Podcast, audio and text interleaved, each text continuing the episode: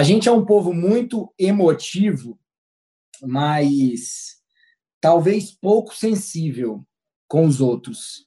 E é disso que eu queria falar um pouco isso aí hoje, sabe? Porque é, eu fico percebendo isso, a gente gosta mais de abraçar. Foi até bom, eu nem estava pensando em falar disso, mas você tocou no ponto muito, que eu acho que é o ponto principal do negócio. A gente gosta demais de abraçar, de fraternar, né? de estar tá, tá, tá junto, não sei o quê, mas a gente é, é pouco sensível em perceber né, é, é, é a dor do outro, ou, ou, ou, nos relacionar como quem quer, como quem está sensível e não como quem está emotivo. Porque eu tenho, a, a gente tem que tomar um cuidado de quando esse período acabar, a gente ficar emotivo demais e sair abraçando e celebrando a, a liberdade de uma forma assim, sem preocupar com a sensibilidade de perceber o nosso irmão, de perceber quem está na nossa frente. E, e eu, eu acho que o brasileiro tem, tem tem dificuldade nisso. Quem falou isso aí, inclusive, foi uma das lives lá do Colabora. Aliás, do Colabora não, acho que foi do Lead, que o Ricardo Benchimol, ele, ele falou o seguinte, não sei agora qual foi das duas, eu assisti a duas, agora eu me perdi. Ele falou que o, que o povo, o brasileiro, ele, ele, ele faz barulho demais, mas ele se solidariza muito pouco. Então, nós somos um povo muito acalorado, a gente a Caloroso é um povo muito amigo, mas é um povo que tem dificuldade de pagar a conta. Né? E, e não só monetariamente, mas de pagar a conta em dispor do nosso tempo em favor de alguma pessoa no seu momento difícil, ou, ou, ou, no momento que ela precisa de um conselho, né? no momento em que a gente sabe que a gente pergunta, tá tudo bem? E muitas vezes não tá tudo bem. E muitas vezes a gente sabe disso e finge que não sabe, né? Então, eu tenho meditado muito sobre isso. E a mãe de, de dois amigos meus, dois grandes amigos meus, ela, infelizmente, ela, ela faleceu na madrugada de ontem. Já estava internada já há mais de 60 dias e, infelizmente, ela, ela não resistiu, né, por, por, por Covid. E quando eu fiquei sabendo, assim, eu tive uma a minha reação assim é, a, a, minha primeira reação não foi nem assim ai não vou conseguir ir no, ir no velório né não vou conseguir ir no enterro. Que antes eu, eu pensaria assim já eu tenho que ir lá no enterro. Mas não é. A minha primeira reação foi eu preciso que vontade que eu tô de dar um abraço neles que vontade que eu tô de dar um abraço forte neles eu trocaria qualquer festa que eu tivesse ontem qualquer coisa para ter um tempo para poder abraçar eles. E eu não sei se eu estava com esse espírito antes, sabe, desse momento. Eu não sei se meu coração estava tava sensível a esse ponto. E, e meditando até, não, não, procurei essa palavra, essa palavra me achou, tanto é que ela está no devocional do Antes de Mais Nada, um devocional da própria Sal da Terra, e está lá no dia 8 de julho, e o título dela é assim: Tá tudo bem? E conta uma história. Eu queria que a gente abrisse essa história. Eu pedi para mais pessoas participarem, porque faz todo sentido fazer essa palavra compartilhada. Não faz nenhum sentido eu falar isso sozinho. Então, vamos abrir lá em. Eu vou ler na, na, na versão NVI. É, talvez, se vocês não tiverem na física, procurem numa eletrônica, enfim. Vai, eu vou contar a história do profeta Eliseu com a sunamita. É segunda Reis 4. Vai estar tá lá a partir do versículo 8. Vai ser do é uma história, gente. Vou contar do vou ler do 8 ao 37. Vamos lá. E diz assim: Segunda Reis 4, 8. Certo dia, Eliseu foi a Sunem, onde uma mulher rica insistiu que ele fosse tomar uma refeição em sua casa. Depois disso, sempre que passava por ali, ele parava para uma refeição. Em vista disso, ela disse ao marido: Sei que este homem que, é, que sempre vem aqui é um santo homem de Deus. Vamos construir lá em cima um quartinho de tijolos e colocar nele uma cama, uma mesa, uma cadeira e uma lamparina para ele. Assim, sempre que nos visitar, ele poderá ocupá-lo. Um dia, quando Eliseu chegou, subiu ao seu quarto e deitou-se ele mandou o seu servo Gease chamar a sunamita. Ele a chamou e quando ela veio, Eliseu mandou Geás dizer-lhe: Você teve todo esse trabalho por nossa causa. O que podemos fazer por você? Quer que eu interceda por você junto ao rei ou ao comandante do exército? Ela respondeu: Estou bem entre a minha própria gente. Mais tarde, mais tarde, Eliseu perguntou a Gease: O que se pode fazer por ela? Ele respondeu: Bem, ela não tem filhos e seu marido é idoso. Então, Eliseu mandou chamá-la de novo. Gease a chamou. Ela veio até a porta e ele disse: Por volta desta época, no ano que vem, você estará com um filho nos braços. Ela contestou: Não, meu senhor, não iludas a tua serva, ó homem de Deus. Mas, como Eliseu lhe dissera, a mulher engravidou e no ano seguinte, por volta daquela mesma época, deu à luz a um filho. O menino cresceu e, certo dia, foi encontrar-se com seu pai, que estava com os, com os ceifeiros. De repente, ele começou a chamar o pai, gritando: Ai, minha cabeça! Ai, minha cabeça! O pai disse a um servo: Leve-o à mãe dele. O servo o pegou e o levou à mãe.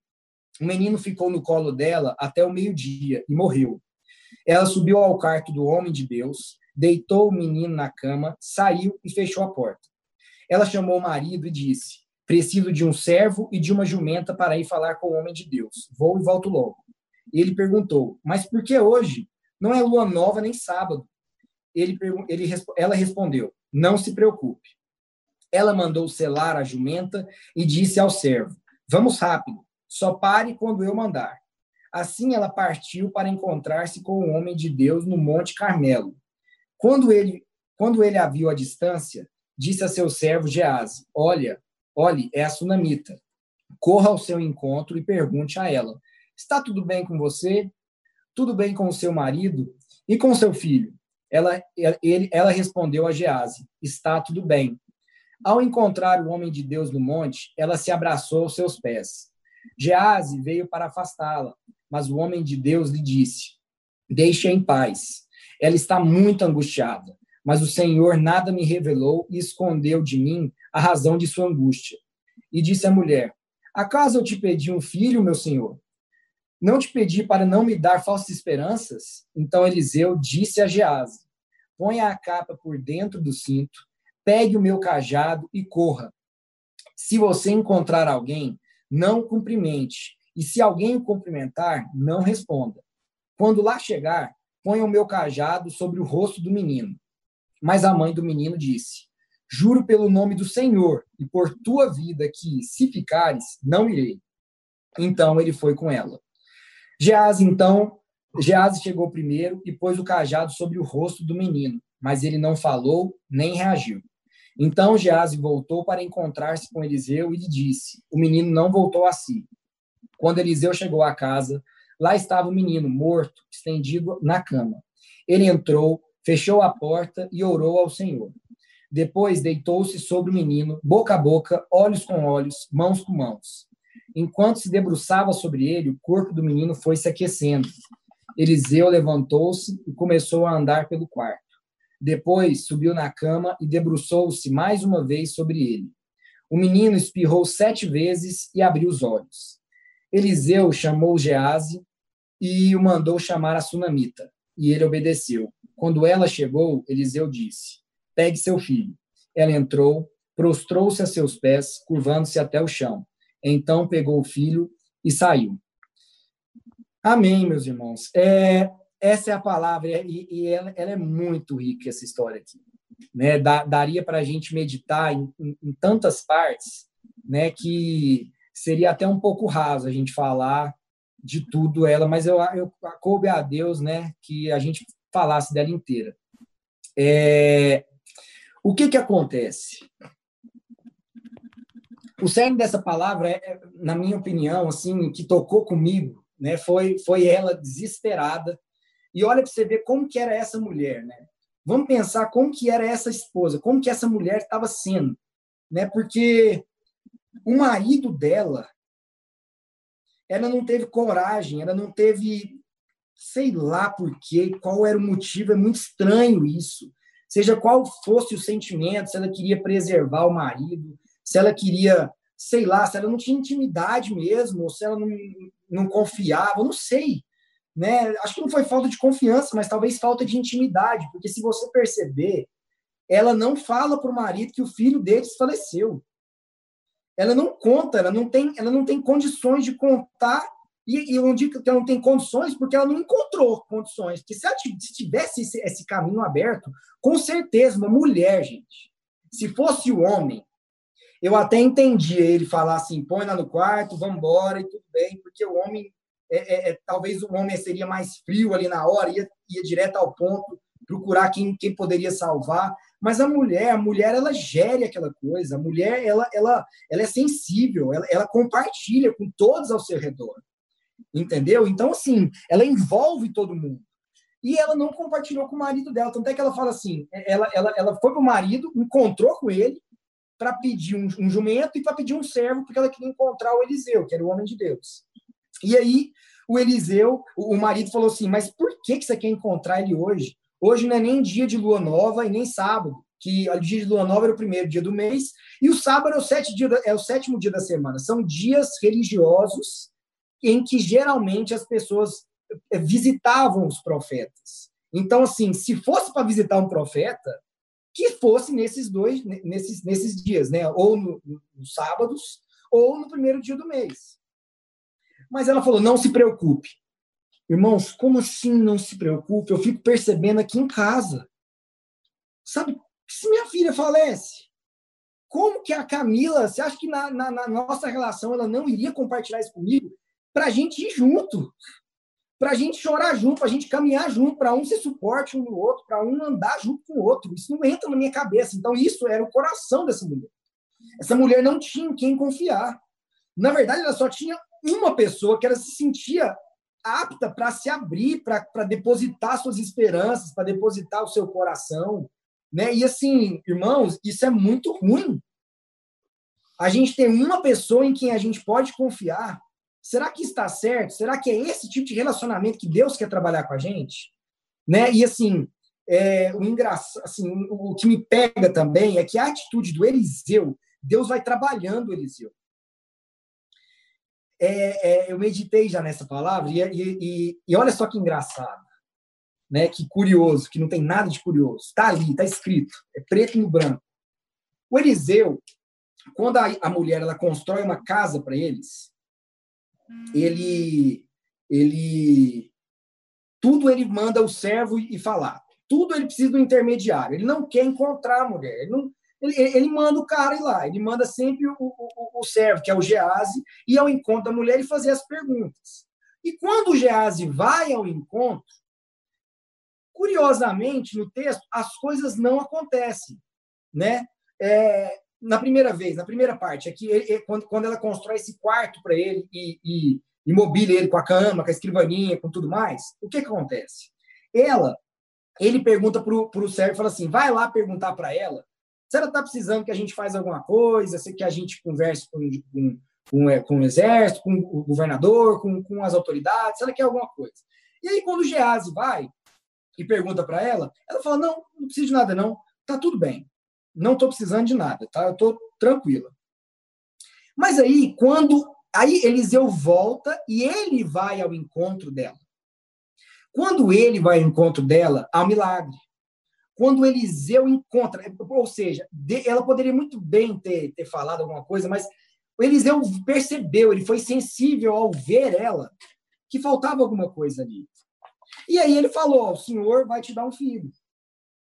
Né? E ele pergunta: você não teve filhos? Não, não, não tivemos filhos e tal. E ela já era mais idosa. E ele, foi, ele vai e pergunta: é, você quer um é, Deus vai te dar um filho. Ele já lança a palavra, ou seja, já lança a semente do milagre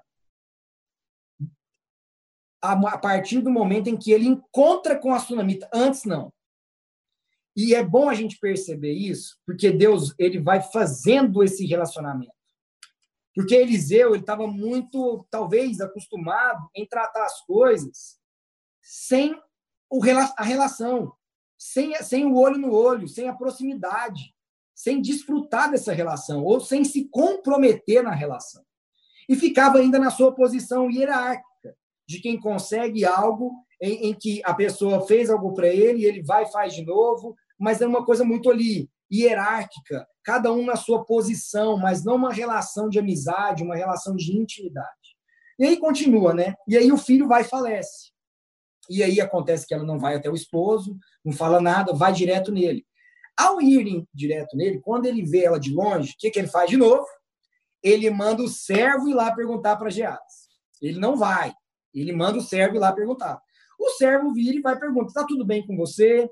Tá tudo bem com seu marido? Tá tudo bem com seus filhos? Com, é, com seus filhos?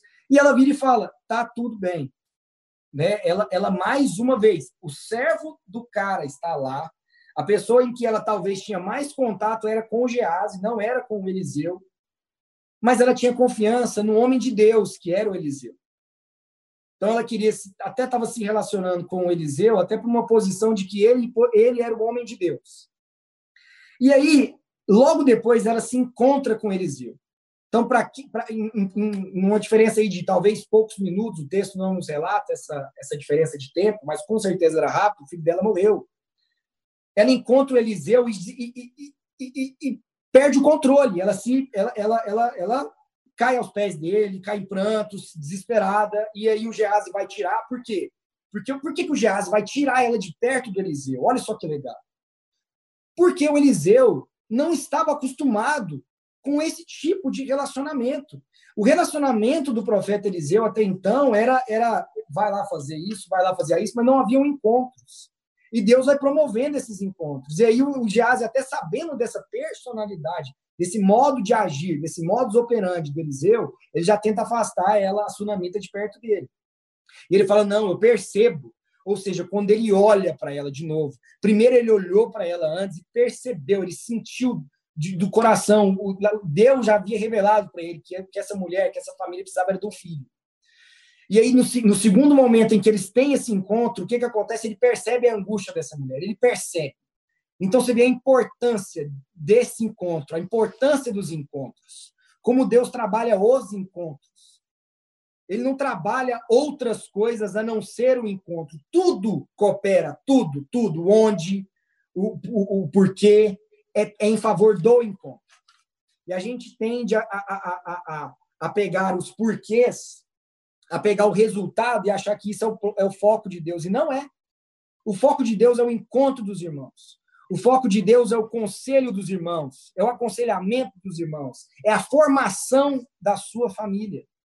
É a formação da sua família. A gente tem, é, e eu digo a gente porque talvez muitas pessoas se encontravam na mesma é, forma de interpretar, como eu, que é, quando fala que a missão de Deus é formar a sua família, a gente tem numa primeira, numa, numa primeira interpretação que é formar no seguinte de reunir a sua família. E não é. Não é, porque senão acabaria na graça e não, desen, não desenvolveria para o Espírito Santo. Então, a formação não é criar um filho, não é, olha, você era filho, agora você é, é filho agora. Não. Eu já sou filho, eu creio que eu já sou filho, eu creio que o Enzo, que o Lucas, que o Tiago, que a Camila, que o Breno, Daniel, todo mundo está aqui. Nós já somos filhos antes mesmo dos nossos pais pensarem em nos ter. Nós já fazíamos parte dessa família de Deus. A missão de Deus é formar a sua família no sentido de formação, no sentido de, de, de, de transformação, no sentido de tirar esse menino e transformá-lo num homem, transformar esse menino que só, que, que só se relaciona por, por, por ter, receber nutrientes, por alguém que gera vida, por alguém que é filho como o filho. E Deus vai fazendo isso, inclusive na vida do Eliseu aqui. Porque ele forma esse encontro, ele, ele faz o Eliseu olhar no olho das pessoas, ele faz o Eliseu perceber a mulher. E não perguntar o que, que essa mulher precisava. Irmãos, essa mulher precisava sei lá, agora era de um filho, mas se fosse uma casa, é o que ela precisava, era do encontro com o Eliseu, o que ela precisava era do encontro do homem de Deus. As pessoas estão precisando do nosso encontro, nós estamos precisando do encontro dos filhos de Deus. Os filhos de Deus têm que se encontrar.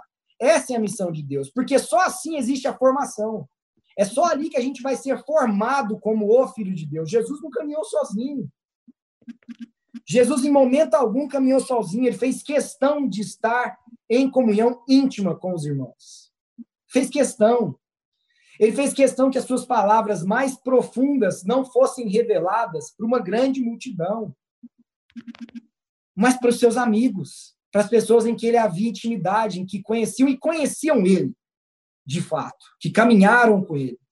E aí, a gente vai para. Eu vou, vou, vou, andar rápido aqui. A primeira coisa que, que, que o Eliseu fala, ele ainda, ele ainda insiste nesse negócio. Eliseu ainda insiste na mesma forma de agir. Ele, ele, ele acha que o poder dele vem de quem ele é, assim, do, do, do, é, é, e é também, mas assim, ele acha que o poder dele é se ele é, está nas suas condições. E não é, o poder dele está nele. Vou explicar direito. Primeira coisa. O, o Eliseu vira para o Geazi e fala assim: vai na minha, vai na frente, vai lá. Vai lá na frente primeiro. E leva o meu cajado. Você coloca o cajado em cima do menino. E aí Geazi vai, chega lá, chega primeiro, faz o quê? Coloca o cajado em cima. O que, que acontece? Nada. Nada. Sabe por que o cajado de Moisés abriu o mar? Porque foi Moisés que, que, que molhou seus pés. Que foi Moisés que se comprometeu e foi lá. Porque se o cajado estivesse sozinho, ele não abriu o mar mas era Moisés em que Deus precisava, não eram os recursos de Moisés. Não são os nossos recursos que Deus precisa. Deus não quer o meu recurso, ele já não me deu. Para que eu utilize e realize a boa obra, mas é eu. Eu não transfiro essa responsabilidade. Eu não transfiro. Por isso que filantropia é muito bom, mas não transforma. Não transforma. Por isso que é, porque é você entregar lá e conhecer e perceber e olhar para o olho e ela receber o milagre de alguém que nunca olharia no olho dessa pessoa olhar e você olhar no olho dela e receber esse milagre de quem cumpriu o seu propósito segundo a sua vocação de filho formado à estatura do filho. E aí, mais uma vez, Eliseu querendo sair da responsa. Ele vira e fala assim: vai lá, Gease, vai lá levar meu cajado. E a mulher, cara, essa mulher foi direcionada por Deus. Ela vira e fala assim: meu senhor, eu juro por Deus e eu juro pela sua vida que se você não for lá, eu também não vou. E aí ela força o Eliseu a fazer o quê? Se comprometer e sair da sua posição e ir lá. E aí Eliseu vai lá. E aí o que ele faz antes de qualquer coisa? Aí, meu irmão, aí é a posição de um homem de Deus. Aí ele tem uma atitude que a gente deveria tomar antes de qualquer coisa na nossa vida. Ele fechou a porta e ele orou para Deus, antes de fazer qualquer coisa. Antes de fazer qualquer coisa, ele fechou a porta e ele orou para Deus. Ele colocou o Senhor, olha, do meu jeito, Deus, não deu certo. Eu mandei levar o cajado, eu achei que o cajado tinha poder, e o cajado talvez me representasse, mas eu vou te falar, nenhum pau nenhum, nenhum carro, nenhuma cesta básica, nenhum, nenhum é, é, é, como se diz, nenhum, nenhuma Bíblia, nenhum, sei lá, nenhuma procuração vai fazer o seu papel, meu irmão. Nenhum, nenhum recurso que você tem vai é, poder agir é, é, melhor do que sendo você. Deus quer você, Deus não quer o seu recurso. Então, meu irmão, esse cajado sem você, ele é um pau seco, que não serve nem para plantar uma árvore, nem para fazer uma mandioca, nada, nada. Esse pau não serve para nada. O pau do Moisés não servia para nada sem o Moisés. E é isso que Deus quer revelar para a gente. E aí Eliseu ora ao Senhor e o Senhor e o Senhor parece que velho e fala assim, meu irmão, eu quero é você se conectando com ele, eu quero que você entre na vida dele. Aí ele fez do jeito que ele mais poderia fazer, ele ficou em cima do cara, ele falou assim: Eu quero entrar na sua vida, meu filho. Eu quero entrar na sua vida. Eu tô, minha mão está com a sua, meu, meu olho está no seu, minha, minha boca está na sua, meu nariz está com você. Eu estou em cima de você, vive, pelo amor de Deus. Eu, você acha que ele deitou normal? Não, ele deitou como quem estava desesperado. Ele se comprometeu. Ali ele sujou as mãos, ali ele suou. Ali ele sentiu a, a, pele fria do, do, do, filho da sunamita se aquecer. E é isso que o Senhor quer da gente, meus irmãos. É isso que ele quer da gente. Ele quer que a gente se comprometa. com a missão dele.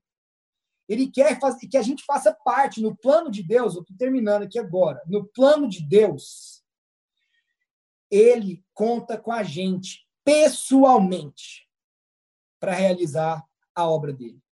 Ele conta com a gente. Ele conta.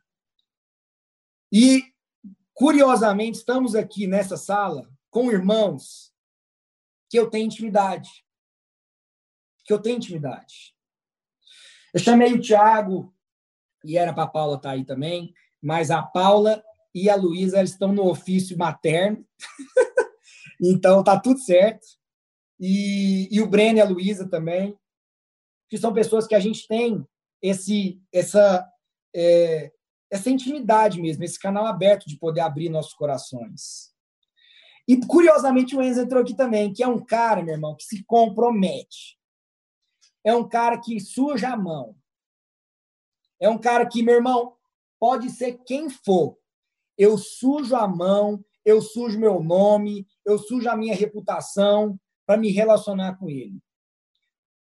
Porque só de vocês, quem está cogitar que isso é ruim, cabe a mim.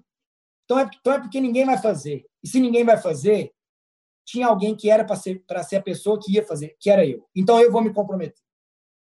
É isso, meu irmão. É isso. Tá tudo bem? Essa é a pergunta, meus irmãos. Realmente está tudo bem com as nossas vidas? Tá todo mundo aqui com a vida redonda? Em quem a gente está se aconselhando? E aqui eu não estou dando uma palavra. Olha só, gente. Eu não tô. O foco dessa palavra aqui hoje não é nem a gente procurar pessoas para a gente cuidar. Porque eu venho falando disso. A gente, né? A gente tem sido um sopro. A gente tem falado nisso de assumir a nossa responsabilidade, né? Procurar as pessoas, se preocupar com a relação. Lá em João 21, é, Pedro, né? Jesus falando, é, Senhor, você, é, Pedro, você me ama. Ele é claro que eu te amo. Então cuida das minhas ovelhas. Pedro, você me ama? Mas é claro que eu te amo. Então pastorei as minhas ovelhas. Então, e mais uma vez ele responde a mesma coisa. Mas a minha pergunta é a seguinte: nós, estamos, nós temos pessoas que a gente abre o nosso coração? A nossa esposa não conta. Aliás, a nossa esposa conta, porque, cara, essa mulher não falou pro marido dela, cara, que o filho morreu, não tem condição, o negócio, isso não entra na minha cabeça. E eu tenho essa intimidade com a Camila. Eu fui desenvolvendo isso, não foi fácil. Eu precisei dos meus irmãos, porque eu escondia muita coisa íntima, sabe? E, e, e, hoje a gente tem uma relação mais íntima. Claro que ela abre muito mais, né? Porque ela é a mulher e tal, e ela conta a vida inteira dela e tudo, e, e, e eu, e eu me esforço a abrir mais. Mas nós somos um só, tá, meus irmãos? Quem fala que se abre com a esposa, quem fala que se abre com o marido, beleza a sua parte interna está resolvida. E a sua parte relacional? Porque, deixa eu te falar, amigo são as pessoas de fora do seu matrimônio. E FI também não entra, não. Quem são os amigos que te, que, que, que te aconselham? Vocês, meus irmãos, que estão nos ouvindo aí, quem são os seus amigos que, que te aconselham? Você tem a quem se aconselhar? Talvez você esteja tomando as decisões piores da sua vida, achando que são as melhores, porque faltam pessoas, homens de Deus, que te aconselham, mulheres de Deus, que sentam à mesa com você para gastar tempo com você. Porque talvez nós achamos que nós temos a capacidade, que nós já somos filhos de Deus, achamos que a gente só se coloca na posição do profeta que não quer se relacionar. Ou então que se relaciona só para aconselhar. Mas que a nossa vida está tudo certo, está tudo bem e tá tudo bem?